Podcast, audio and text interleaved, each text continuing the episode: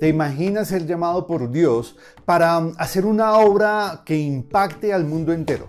y al mismo tiempo le puedas conocer y deleitarte más en Él? Pues un llamado así fue el que vivieron los discípulos de Jesús. Y como ellos, nosotros también somos llamados a seguirle y a glorificarlo mientras nos gozamos en Él, en Dios. Así que el día de hoy queremos considerar el llamamiento que Jesús le hizo a algunos de sus discípulos.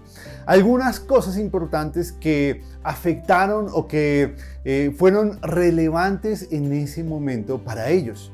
Y cómo ello tiene una gran relación con el llamado que tenemos tú y yo como hijos de Dios. Así que por favor, acompáñenos acá en un momento con Dios.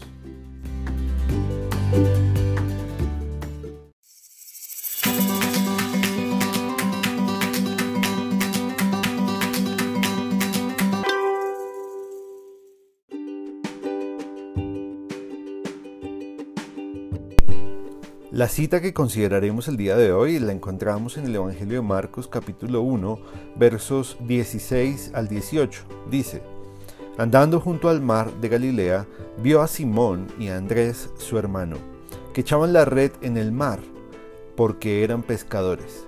Y les dijo Jesús, Venid en pos de mí, y haré que seáis pescadores de hombres. Y dejando luego sus redes, le siguieron.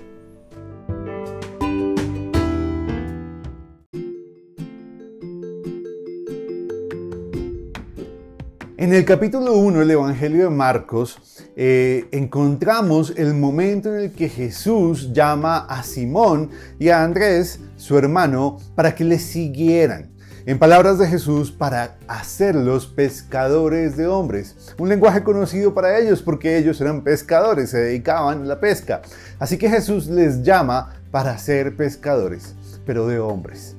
Y eh, este llamamiento que Jesús le hizo a estos hombres para que lo siguieran tuvo una implicación muy interesante.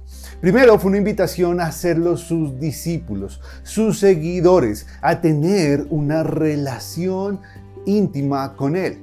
En la época de Jesús, por ejemplo, la relación entre los maestros y los discípulos solía ser muy cercana. Por eso, al llamarlos, lo que él estaba haciendo era invitarlos a compartir sus vidas para que en el día a día pudieran conocer de manera única al Salvador del mundo. Y a diferencia de un rabino, que era maestro de la ley judía, a, quien sus discípulos prominentes le buscaban para recibir sus enseñanzas, Jesús fue quien tomó la iniciativa y llamó hombres comunes y corrientes para que le siguieran. Hombres rechazados, despreciados y hasta humillados por la élite religiosa. Porque Dios desde el principio es el que nos busca. Y va tras hombres a que le adoren en espíritu y en verdad y que le amen con pureza. Ahora, ¿Será que el llamamiento que Jesús le hizo a sus discípulos tiene alguna aplicación para nosotros hoy? Claro que sí, porque como ellos, nosotros también somos llamados a creer en su obra y evangelio, a tener una conciencia limpia, a lavar nuestro pecado en su sangre y a ser parte de la familia de Dios para conocerlo, para que hallemos el gozo que buscamos y seamos la luz que haga que otros también acepten el llamado de Jesús. Pero, ¿cómo respondieron estos hombres, estos discípulos, estos eh, pescadores? Pues lo, siguieron, le siguieron.